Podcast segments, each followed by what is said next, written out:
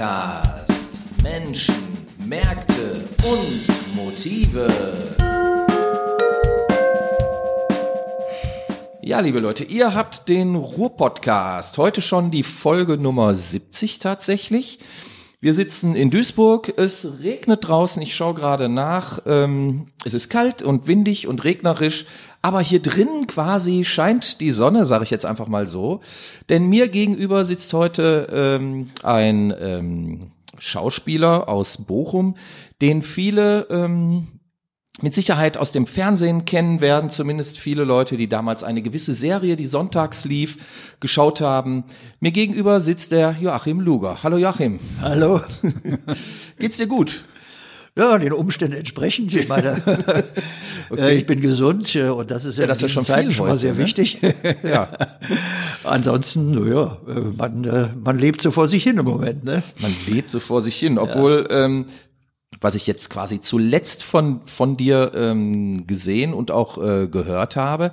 Du hast ähm, den Beifahrer, den der Werner Strelitz geschrieben hat, äh, vertont ähm, und das äh, liegt der Neuausgabe auch bei, allerdings nicht als CD wie in der Erstausgabe, sondern als äh, Download-Dings ähm, irgendwie, ja. als äh, Down Download-Snippet-Datei.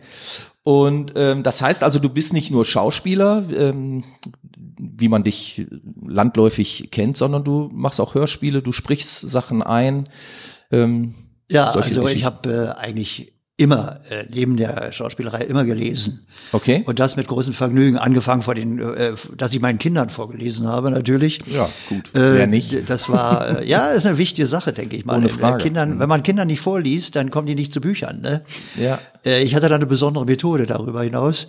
Also als, äh, als dann äh, die Kinder ins äh, Schulalter kamen, also so in die Grundschule kamen, habe ich dann immer angefangen zu lesen, habe gesagt, so jetzt musst du mal lesen ein bisschen und so, so. haben die dann sind die auch ins Lesen gekommen. Ah, also das ist äh, ja, eine ganz wichtige Sache finde ich, Kindern Lesen beizubringen, okay. finde ich eine schöne Sache und äh, das hat sich auch hat auch Erfolg gehabt. Ja, das, das glaube ich. Ja. Ähm, ich habe gehört, du bist auch in Schulen aufgetreten mit einem besonderen Programm seiner Zeit, mehrfach, ne? Ja, ich, äh, ja, das bin ich auch. Äh, aber wenn wir noch beim Lesen bleiben wollen, also ich habe sehr ja. viele Lesungen gemacht.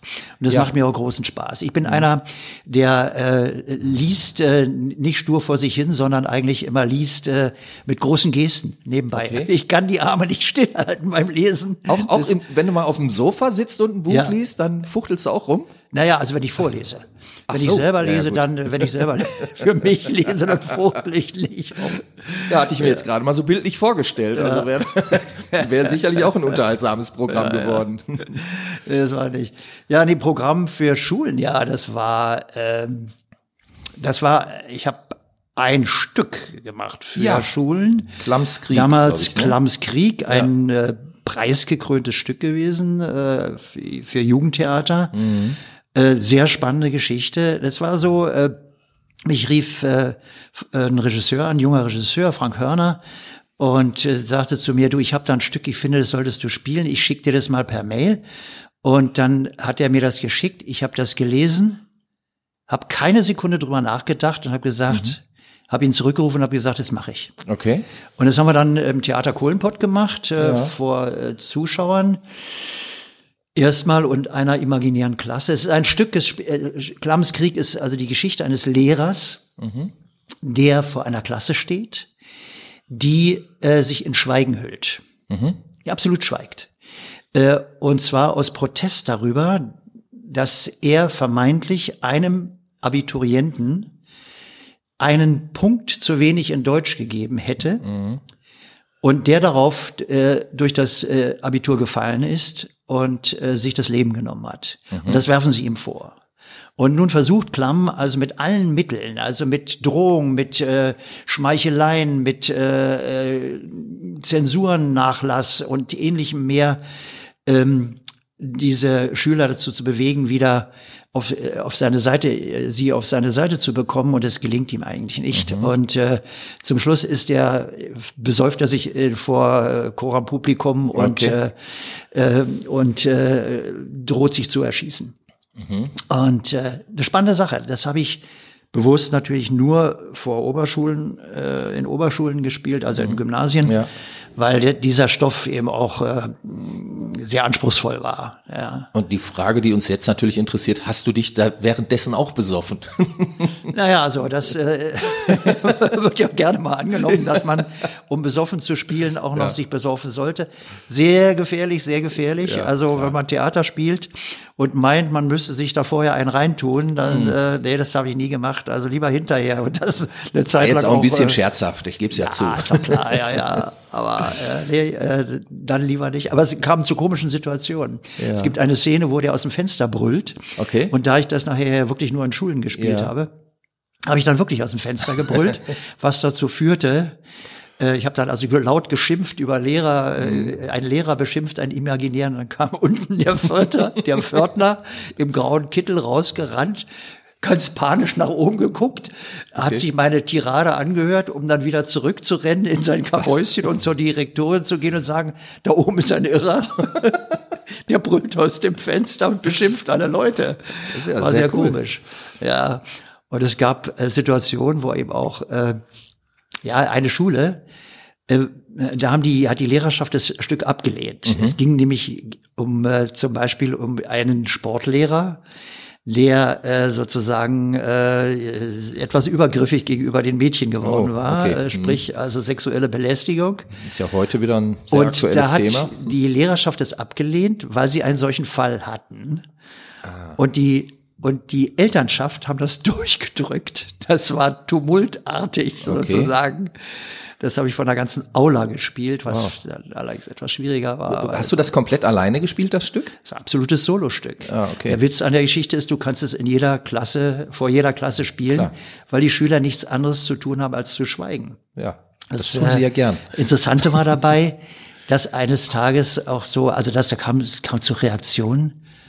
Es gab mal eine Situation, wo ein Mädchen in, fing an zu lachen. Mhm. Also, äh, die lachte nur noch, die konnte ihren Lachkrampf, die bekam einen Lachkrampf. Mhm.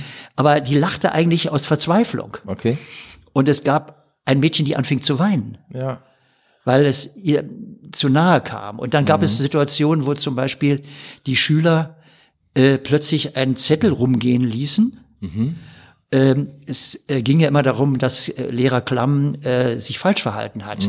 Und da habe ich gesagt, darf ich mal sehen? Da habe ich improvisiert, habe ich gesagt, darf ich mal den Zettel sehen? Und dann stand da drauf, ähm, wir finden, dass Lehrer Klamm sich richtig verhalten hat. Unterschriften von den Schülern. Also das heißt, die sind direkt eingestiegen Mm, in okay. die Geschichte. Das war toll.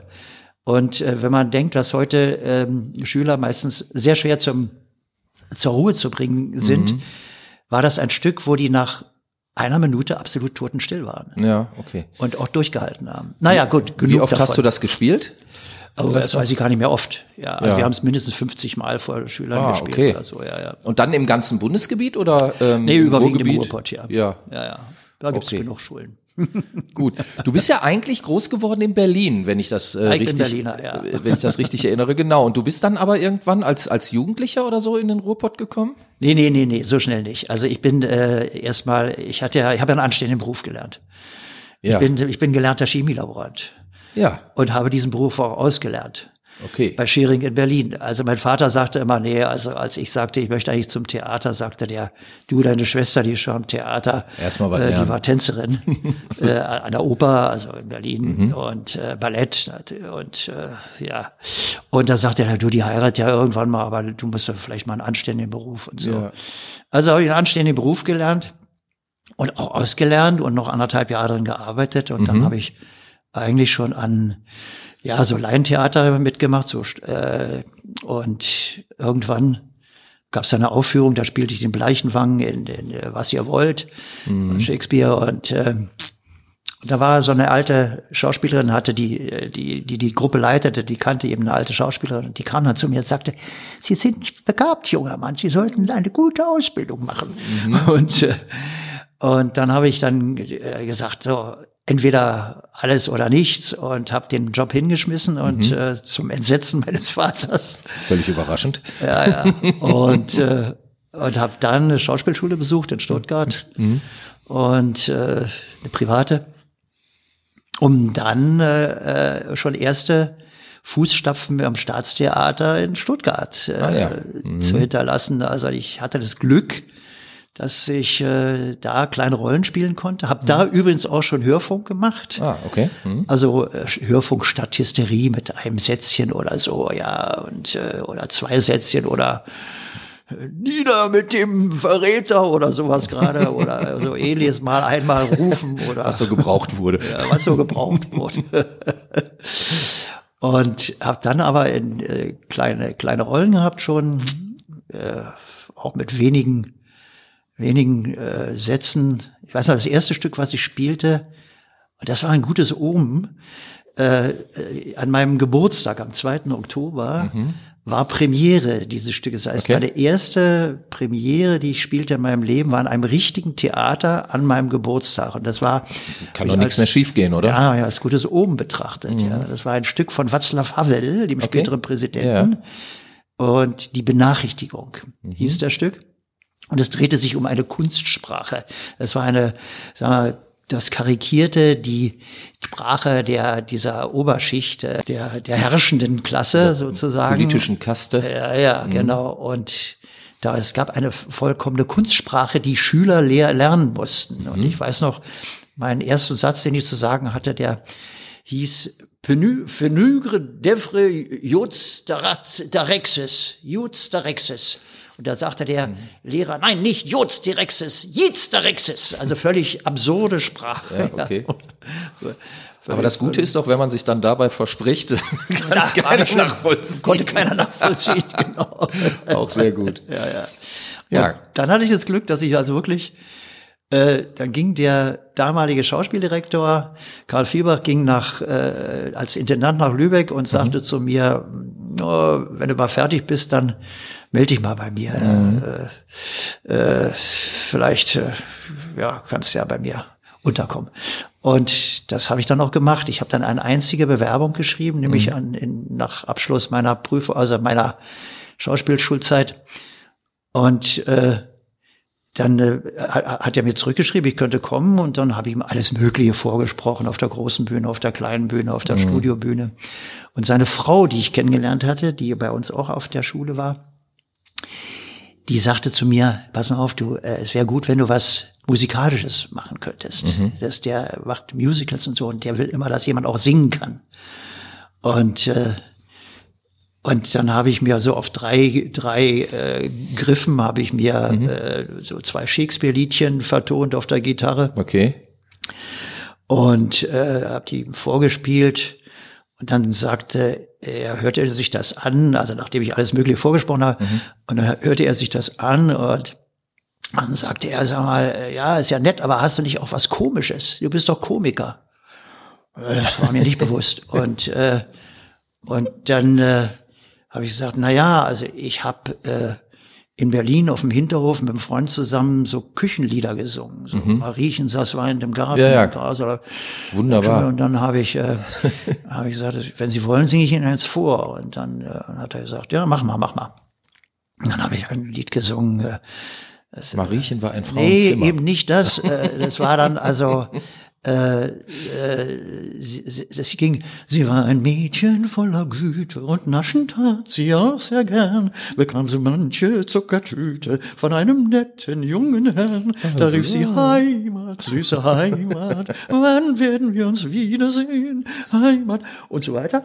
Und dann kam der Leutnant Sehr von der schön. Garbe, Garde und lud sie ein zum Maskenball und dann war sie müde vom Tanzen, legte sich nieder auf ein Bett und dann kam der Leutnant von der Garde Mhm. Natürlich. und raubte ihr die Unschuld weg. Und dann rief sie, Heimat, süße Heimat. Und äh, ich sang dieses Lied und sammelte imaginäre Groschen auf und so Mhm. und äh, und dann drehte ich mich um zu ihm und dann saß der da, wischte sich die Tränen vor Lachen aus dem Auge und sagte, geh rauf, bist engagiert. Ach, Das ist bin also auf super. dem Küchenlied engagiert worden. Großartig. Also von daher, Lieder aus der Küche, gern genommen. Sollte man öfter mal wieder hören. Kennt ich weiß, heute meine, meine mehr. Mutter hatte tatsächlich eine Schallplatte, die hieß Lieder aus der Küche. Und wir haben das, äh, da war ich aber noch sehr, sehr klein irgendwie. Ich habe aber, diese Platte noch. Hast du auch? Ah, großartig. Ich habe das gern gehört, weil das war irgendwie ein bisschen bekloppt von mir. Aber äh, ja, jetzt reden wir über Lieder aus der Küche. Herrlich. Ja. Ähm, Ja, dann kam ja irgendwann dein, dein großer Fernseherfolg. Ach, doch noch lange nicht. Ja, Ja, ach, ne, nein, davor hattest du ja noch, noch viele andere. Ja, äh, lange, ich habe da lange in. Lübeck am Theater gespielt, Ja. habe dann also von ganz kleinen Rollen bis zu großen Rollen da gespielt. Aber Bin wann dann, kamst du nach Bochum? Du hast ja auch in Bochum gespielt. Bin dann. erst mal weg, dann äh, dann nach Essen gegangen, Ah, war okay. dann äh, Am Grillo? War am Grillo, Ah, vier Jahre am Grillo und habe da auch äh, von kleinen Rollen bis zu den großen Rollen alles Ja. gespielt und habe jedes Mal äh, ohne Not gekündigt und habe jedes Mal wieder was gekriegt. Und in, in Essen war es dann so, dass die Leute, dass ich gekündigt hatte und mich gar nicht groß gekümmert hatte, hatte gedacht, so blauäugig wie ich immer war, da wird schon noch irgendwas kommen, ja. Ja. Und äh, ich hatte dann in Bochum, bin ich eingesprungen für einen, für einen Kollegen, der ist einfach nicht erschienen zur Vorstellung. Der war plötzlich, meldete sich krank und abends lief ein Stück, was ich in Lübeck gespielt hatte. Eine Revue, Schwarzer Jahrmarkt mit Tanzen und sowas spielte ich den, einen Heimkehrer. Und, äh, und dann rief ich, krieg ich einen Anruf und äh, ob ich den, ob ich die Rolle des Heimkehrers übernehmen könnte. Und da sage ich, ja, wann denn? Ja, Und dann haben die heute. gesagt, heute Abend. Wir sind seid ihr bekloppt geworden, das ist vier Jahre her, dass ich das gespielt habe. Und dann haben wir gesagt, ja, wird schon gehen, wir haben eine Soufflöse und so, komm mal, sonst platzt das, Vorstellung ist ausverkauft. Und dann bin ich dahin, und da stand, haben die mir was Kostüm angezogen, dann kamen die Kollegen auf die Bühne und sagten, entschuldigen Sie, wer sind Sie? Dann sage ich, ich spiele heute Abend die Rolle des Heimkehrers. so. Sagten oh Gott, ja, wie, ja, wie denn? Jetzt haben wir keine Probe. Ja, haben gesagt, hat noch keine Zeit für. Und das Verrückte war, es war die gleiche Regie und die gleiche Choreografie. Okay. Und ich hatte es wirklich, hatte auch keinen Text mehr und sonst wie. Ich dachte, naja, äh, was kommt, kommt, was nicht kommt, stört nicht. Ja. Und, und es ging, es, es klappte alles, alles, bis hin zu den Schritten, Tanzschritten und ich weiß nicht was und Songs. Es hatte plötzlich war alles wieder da. Super. Langzeitgedächtnis funktionierte. Und das war der Grund. Da haben die sich dran erinnert und dann haben die einen Typ wie mich gesucht und dann daraufhin bin ich da engagiert worden. Ach, witzig. Ohne großes, ja, ohne großes Vorsprechen, eigentlich nur mit dem Gespräch. Wann war das? Das war noch so äh, Zwischenzeit zwischen Zadek und Peimann. Also Und, 70er Jahre. Ja, ja, äh, ja, ja, Ende der, ja, Ende der äh, 70er, Anfang der 80er, Mhm. ja. Und äh, ja, und dann kam Peimann und äh, alle gingen eigentlich weg und äh, äh, bis wenig und ich war gerade erst ein Jahr da und Mhm. wollte eigentlich gerne da bleiben und der hat mich dann übernommen. Aber dann bekamen wir nicht mehr anständig was zu spielen. Mhm. Äh, sondern nur noch die abgenackten Knochen und äh, das äh, dann habe ich da wieder ins Sack gehauen und habe gesagt, nee, also ich äh, habe keine Lust hier, also nur noch die Wurzen hier zu spielen. Mhm. Und dann fing ich an frei zu arbeiten. Tingelte rum, äh, äh, die gastierte in, äh, weiß ich was, in Essen, in äh, an, äh, Recklinghausen Ruhrfestspiele, in, am äh, Westfälischen und Rheinischen Landestheater Mhm. etc. Machte viel Hörfunk damals. Und dann Ich kam erste damals ging das auch noch. Ne? Dann konnte man auch, glaube ich, noch Ja. frei spielen. Man hat noch äh, äh, Engagements bekommen, oder? War Ja, also jedenfalls hatte ich das Glück. Ich glaube, ich habe immer sa- wahnsinnig viel Glück gehabt in der Beziehung. Ich habe wahnsinnig viel Glück gehabt. Das ist doch super, wenn man so zurückschauen kann und sagen kann, ey, war cool. Ja. war gut. ja, ja. Ja, und äh, ja, und dann äh, eines Tages äh, kam dann dieses Angebot von Herrn Geisendörfer. Ja.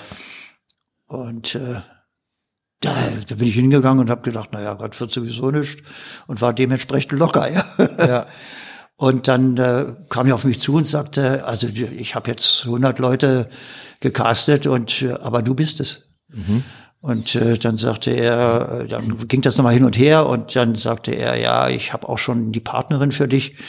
Äh, das ist Marie-Louise Mayer. Dann habe ich gesagt, naja, die kenne ich von Bochum. Von Bochum, vom Schauspielhaus, ja klar. ja, ja, klar. Ja, sehr lustig. Und so ging das los, ja. Ja. ja. Ja, das hast du 32 Jahre gemacht oder so, ne? Also Ja, eine so sehr lange Zeit. Etwas über glaub ich. 30 Jahre, ja, Ja. so etwa. Ich habe es da nicht mehr genau äh, gezählt. Und dann war aber irgendwie 2018 war dann dein TV-Tod in der, Ja. in der Lindenstraße. Und ähm, was ist danach dann passiert Also eigentlich? äh, zu dem TV-Tod muss ich sagen, äh, den habe ich selbst dabei geführt. Ich wollte nicht mehr. Ja, gut. Ich wollte einfach nicht mehr. Äh, die Rolle von von von Hans Beimer war ja immer äh, eine problembeladene Rolle. Mhm. Er hatte immer gegen irgendwelche Probleme zu kämpfen, ja, mit Familie, mit äh, den Kindern, mhm. äh, Scheidung, äh, mit der neuen äh, Frau, äh, äh, arbeitsmäßig, äh, Arbeit verloren äh, und ich weiß nicht was, also immer Probleme. Und zuletzt haben sie mir dann eben diese Krankheit Parkinson reingeschrieben. Mhm. Und das hat mich ehrlich gesagt äh, etwas überfallen. Damals habe ich gesagt, na gut, okay. Und dann merkte ich, äh, wie sehr mich das belastet, letzten ah, Endes. Okay. Ja. Mhm. Äh, das ist, wenn man für einen Film, der vielleicht äh, sechs Wochen, in sechs Wochen abgedreht ist, für ein Fernsehspiel, so eine Rolle zu spielen hat, ist es okay. Aber wenn man das über Jahre, und ich habe es mhm. dann über zwei Jahre, zwei, fast drei Jahre gespielt, äh, merkte ich, dass es mir an die Substanz ging. Mhm. Ich wollte nicht mehr einen ewig zitternden, alten, gebrechlichen, tapernden ähm, Menschen spielen und habe dann gesagt, Schluss aus, für okay. mich ist es vorbei. Das wurde so natürlich nicht kolportiert. Nee, es wurde so nicht kolportiert, das ist richtig, aber äh, jetzt ist das ja Vergangenheit mhm. und äh, ich, äh, ich habe es äh, und ich war erleichtert. Es hat mich schwer getan, damit es äh, zu mhm. beenden. Das ist nicht, ist ja nicht so ohne war ja, war ja äh, erfolgreich und, äh, und äh, ja, auch finanziell nicht unattraktiv, obwohl mhm. das wurde immer etwas überschätzt. ähm, ja, aber es war ein festes Engagement. War ein festes ne? Engagement mhm. über lange Jahre. Ne? Ja. Aber und dann den Sack zu hauen und zu sagen, nee, will ich nicht mehr, äh, war nicht so ohne, ja. Und dann habe ich habe ich es noch, haben sie mich gebeten, es noch ein bisschen zu verlängern, mhm. damit sie mir einen vernünftigen Schluss schreiben konnten und äh, so war es dann. Ja. Okay. So, und dann danach. Danach. Dann, dann war 2018, Vater ja. Beimer war abgehakt. Ja, ich bin, ich habe einen letzten Drehtag gehabt. Und äh, der ging abends bis äh, um äh, neun mit Verabschiedung von mir. Mhm. Und dann habe ich mich in einen Mietwagen mit Fahrer gesetzt. Mhm. Also ich äh, konnte da nicht mehr fahren weil ich musste nach Dresden. Okay.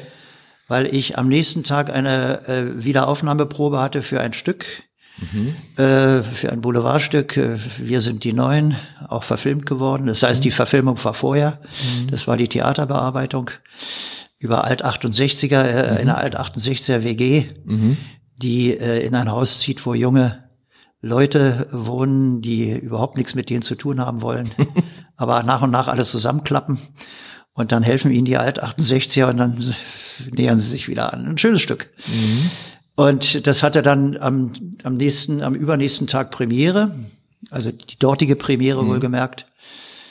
Und so ging das eigentlich nahtlos weiter für mich. Ich bin praktisch äh, von einer Arbeit in die nächste gestürzt. Hattest du denn dann überhaupt Zeit, ähm, ich sag mal, mit, mit dieser ja doch langen äh, ähm, Periode der, der Lindenstraße irgendwie auch so für dich emotional abzuschließen? Also wenn man dann direkt ins Neue kommt, oder ist genau das der richtige Weg? Also indem man direkt was Neues anfängt, äh, kann man das Alte dann besser hinter sich lassen? Ja, das war, das war ja das Gute.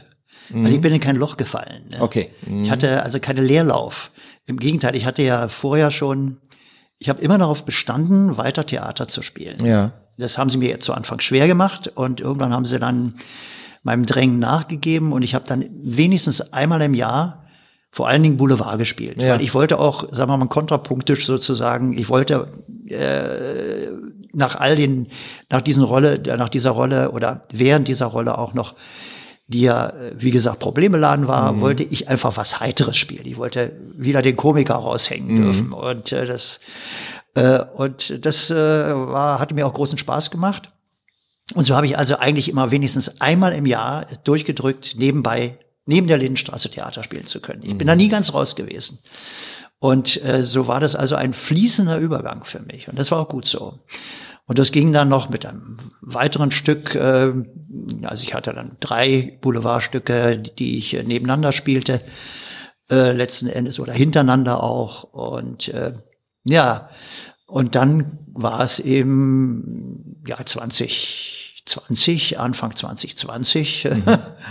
spielte ich, äh, probierte ich ein Stück in, in Frankfurt am Main. Äh, und äh, ja, und dann kam, äh, dann kam der Punkt am 13. März, das haben wir ja nur schon fast wieder, Genau. Mhm. fiel dann sozusagen der letzte Vorhang. Ne? Und Das war schon, das war schon heftig, ja. Okay.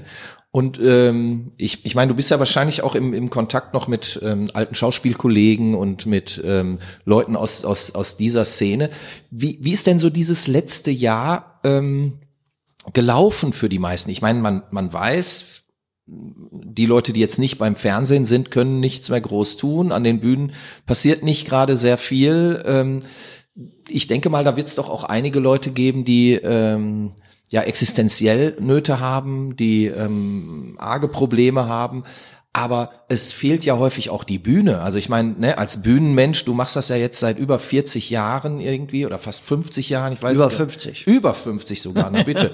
ja, aber ich, äh, ähm, äh, ich kann mir das insofern halt sehr gut vorstellen, dass einem da auch wirklich etwas Substanzielles fehlt. Es geht, Ja. geht ja vielleicht häufig gar nicht mal nur ums Geld, aber na- natürlich auch, aber ähm, das ist doch, das muss doch ein Grauen sein. Ja, das eine, das eine ist das Finanzielle, was viele wirklich getroffen hat. Ich weiß noch, äh, in dem Stück, was ich spielte, äh, zuletzt in Frankfurt. Und äh, da waren junge Leute mit dabei. Der eine äh, junge Schauspieler hatte sich gerade äh, eine neue Wohnung mit seiner Freundin genommen. Und beide hatten plötzlich keine Arbeit mehr und die hatten äh, Mietvorauszahlung und Kaution und ich weiß nicht was alles zu bezahlen. Und die Miete in Frankfurt ist auch nicht gerade billig. Ja. Und äh, die, die sagte, oh Gott, was mache ich jetzt? Ja? Und dann kam dann Gott sei Dank, ja, gab es ja Hilfen und die wurden sozusagen auf Kurzarbeit gestellt vom Theater. Also das ging für die.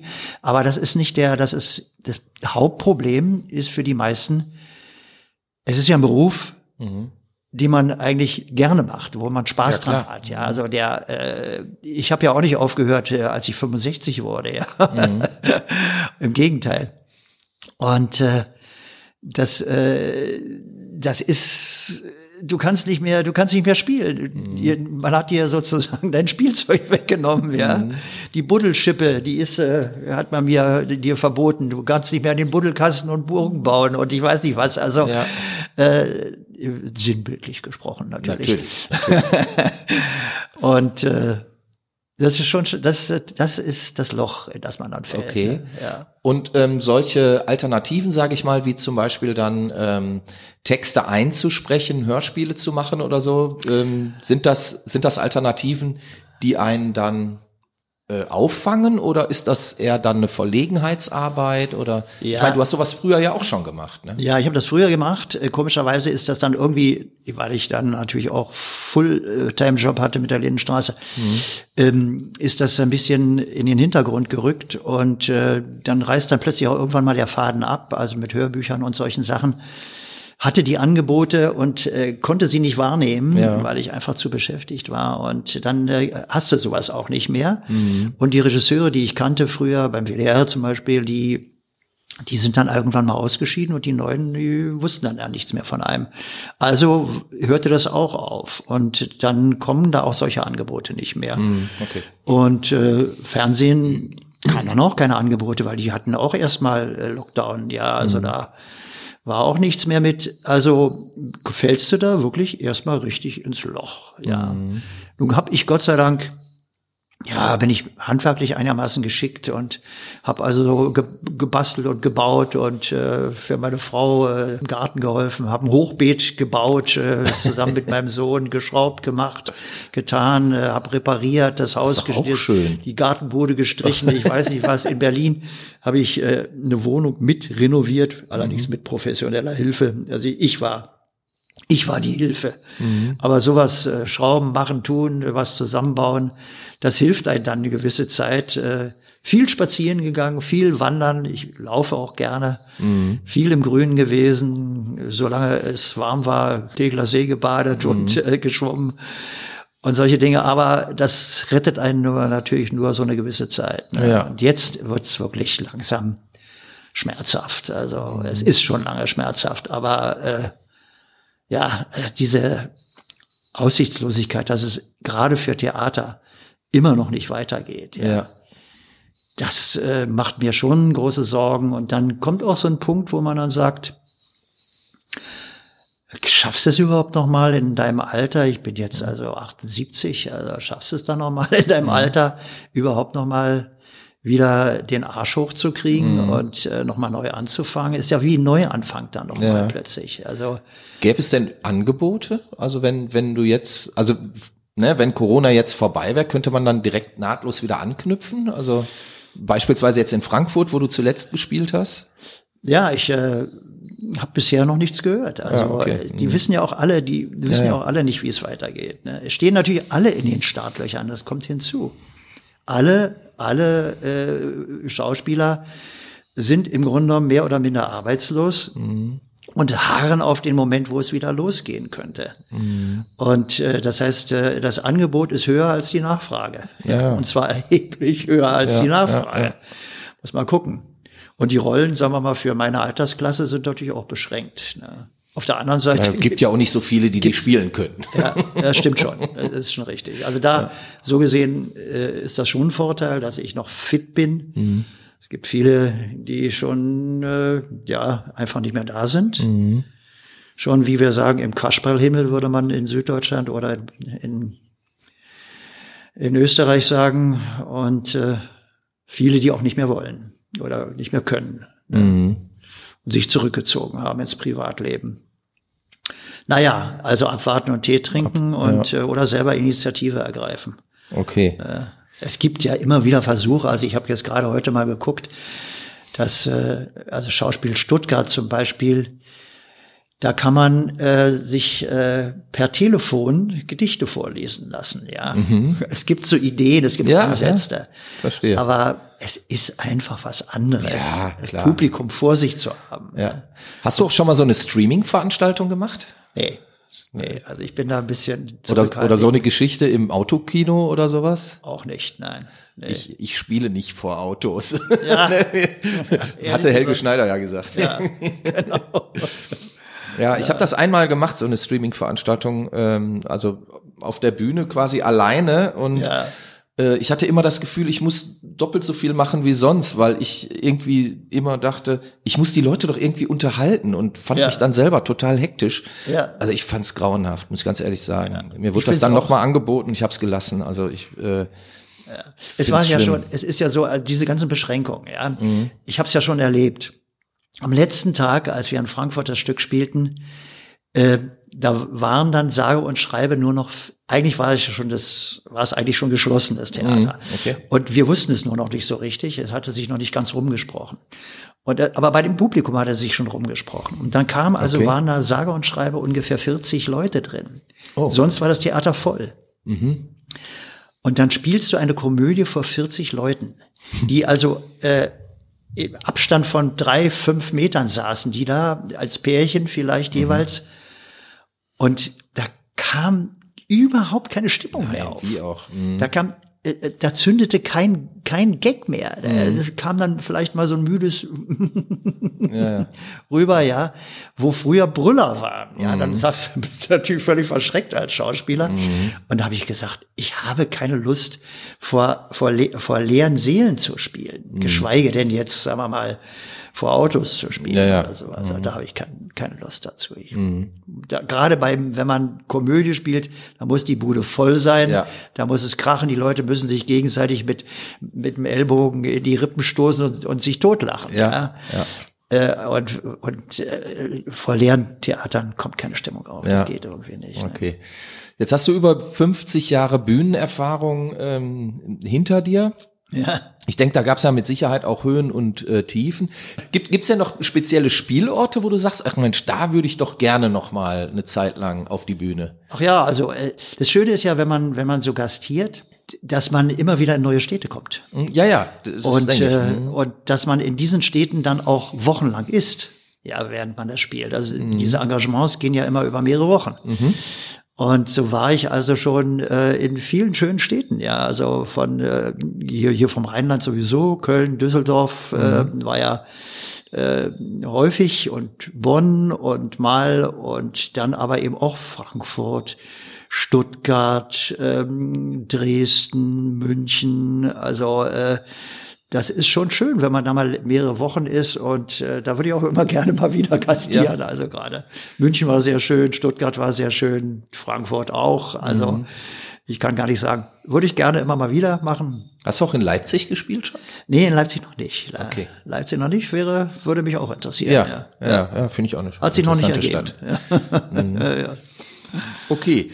Ja. was, was wird man von dir zukünftig noch erwarten dürfen? Also Du hast ja, ja angesprochen, dass momentan weiß keiner so recht, wie es weitergeht, ja. aber ich fände es jetzt schade, wenn man so gar nichts mehr hört. Ja, es ist einfach im Moment, äh, wir müssen mit dem Stillstand zurechtkommen. Mhm. Und das ist äh, schwierig. Ne? Ich habe mir alte Stücke wieder mal vorgekramt. Also zum Beispiel diesen Lehrer Klamm habe ich überlegt, ob ich das nochmal mache. Ähm, nochmal, aber auch das dazu äh, muss die Möglichkeit erstmal ja, da klar. sein. Ne? Mhm. Äh, ich habe äh, Wobei Schulen gibt's ja ab nächster Woche wieder. Ja, schon, aber da gibt's eben auch Abstandsregeln ja, und mhm. halbe Klassen und sonst wie. Ne? Also auch nicht so einfach. Und das muss sich erstmal ergeben. Und äh, ja, ich hoffe auch wieder auf Lesung. Ich demnächst wird äh, ein, ein Café äh, in, in Bochum eröffnet, wenn es dann wieder normal läuft, mhm. in einem äh, Neubaugebiet. Äh, gibt es ein Café namens Mascha, nämlich äh, das äh, mhm. in Bochum äh, äh, Namensgeber ist Mascha Kaleko. Mhm. Und äh, da werde ich dann mhm. äh, werde ich da Gedichte lesen. Also da freue ich mich schon drauf. Mhm. Aber das sind eine der wenigen äh, äh, Punkte, wo ich mich äh, jetzt im Moment drauf freuen kann. Also ansonsten, tja. Ja.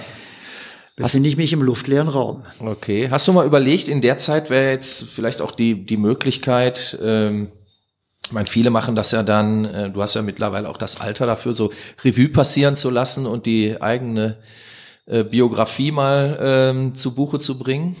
Ach nee, ja, ich, ich finde mich zu unwichtig, um da äh, okay. äh, schon noch eine Biografie zu äh, noch mal zu schreiben, ja. Also Ach, ja, ich meine, ja, aber, da gibt es ne? Leute, die schon also mit Mitte 40 schon mal ihre Biografie schreiben. Ach, es gibt schon, mein, äh, ne, hier Justin Bieber oder so, der hat schon ja, mit 17 auch schon mal eine rausgebracht. Und dann, äh, ja, mhm. äh, meine, meine Kinder sagen natürlich auch, äh, schreib da, du hast so viel zu erzählen über mhm. dein Leben, weil, na klar, ich habe ja auch ein langes Leben davor gehabt, ja, ja. also äh, äh, was auch ganz spannend war. Also alle Jugendjahre in Berlin nach Nachkriegszeit, mhm. äh, in, in, Trümmern aufgewachsen. Äh, äh, die Zeit, wo ich per Anhalter äh, durch halb Europa äh, gereist bin, war auch eine spannende Zeit äh, bis hin ähm, äh, im Süden bis nach Syrien, an die Grenze von Syrien, durch die ganze Türkei, äh, sämtliche skandinavischen Länder, die Iberische Halbinsel mhm. abgegrast, ergrast, Frankreich, Italien, sonst wo, Griechenland. Ich war eigentlich überall per Anhalter. Das war eine spannende Zeit. Ich mhm. bin, äh, hab äh, äh, habe viel in meinem Leben äh, ja Sport äh, gesegelt bin ich äh, viel mhm. also ich habe da sicherlich eine ganze Menge zu erzählen und viele Anekdoten dabei auch erlebt natürlich also das könnte vielleicht ganz lustig sein aber eigentlich Nee, der große Impetus fehlt mir zum Schriftstellern. Ist ja auch eine mühsame Arbeit. Das ist es, bestimmt. Weiß ja, also, genau. Ja, ja. Du weißt ja Werner Streletz, äh, wie mühsam das ist. Äh, bestimmt. ja, ich glaube, den hören wir demnächst vielleicht auch nochmal hier. Kann uns noch mal was erzählen zur ja. Literatur im Ruhrgebiet. Ja. ja, hast du denn vielleicht noch unseren Hörern irgendwas mitzuteilen? Möchtest du noch irgendwas loswerden? Nee, ich könnte höchstens noch eine Anekdote beitragen. Also, Bitte. Äh, äh, weil du vorhin gesagt hast, äh, du hast äh, in diesem Autokino oder dieser diesem Podcast, was hast du da gemacht? Nee, ich habe äh, bei, bei einem Streaming, äh, bei einer Streaming Streaming-Veranstaltung habe ich mal ähm, ja. bin ich aufgetreten und, und dann hast du große Gesten gemacht und das hat mich auf, äh, hat mir hat mich daran erinnert, dass ich mal gezwungen war und okay. ich habe in in äh, Düsseldorf gespielt. Ja. Und ensuite Weihnachten, Neujahr, ähm, vor Weihnachten hatten wir ein bisschen frei und ich habe mir von meinen Enkeln eine schwere Erkältung zugezogen. Mhm.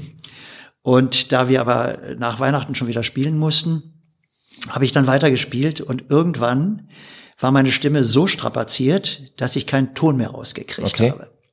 Das heißt, ich konnte zum Schluss nach einer Vorstellung nur noch so sprechen und dann war die Stimme völlig weg. Mhm. Und dann sagte der äh, Theaterchef zu mir, Robbie Einersdorf in Düsseldorf, sagte, was machen wir jetzt? Müssen wir die, können die Vorstellung nicht ausfallen lassen, die ist, die ist ausverkauft. Ja, ich mhm. sag, du, ich spiele, aber du musst den Text lesen. und dann hat er sich wirklich vorne äh, sichtbar hingesetzt. Ach, cool. Mhm. Und ich habe äh, hab Pantomime gemacht. und er hat gelesen, meinen Text. Ja. Und, ja, war wahrscheinlich und dann haben Brüller, die Kollegen oder? zu mir, die Kollegen waren erstmal irritiert, aber es musste irgendwie über die Bühne ja. gehen. Und äh, ich habe, aber da ich nicht sprechen konnte, habe ich große Gesten gemacht. Mhm. Und die Kollegen haben dann zu mir gesagt, du musst nicht so viel mit den Armen machen. Du machst viel zu viel und Gesten und die Mimik, alles viel größer. Äh. Du machst Pantomime. Und äh, das war schon eine sehr komische Situation und stand dann auch in der Zeitung, mhm. dass ich also stumm geworden war und trotzdem die Rolle gespielt habe. Also mhm. so haben wir uns gerettet und das äh, Tolle war, dass das Publikum sowas akzeptiert hat. Ja. ja. ja naja, aber was soll ich, äh, was soll ich den Zuhörern sagen? Ich meine, ja, äh, Gott sei Dank bleibt das Wort, bleibt die Stimme. Äh, und das ist fürs Erste alles, was ich bieten kann. Und äh, naja. Und wenn die Stimme versagt, wird's eine große Geste. Ja, was leider vom Mikrofon nicht so ganz klappt. vom Mikrofon ist natürlich ein bisschen albern, aber äh, wir können uns das jetzt vorstellen hier. Ihr ja. an den Weltempfängern, wir gestikulieren hier gerade wild im Raum umher. okay, ja. ja, ganz herzlichen Dank. Gerne. Joachim Luger. War eine tolle Folge, wie ich denke. Und ich sage herzlichen Dank und tschüss. Und von mir auch. Tschüss. Ruhr Podcast.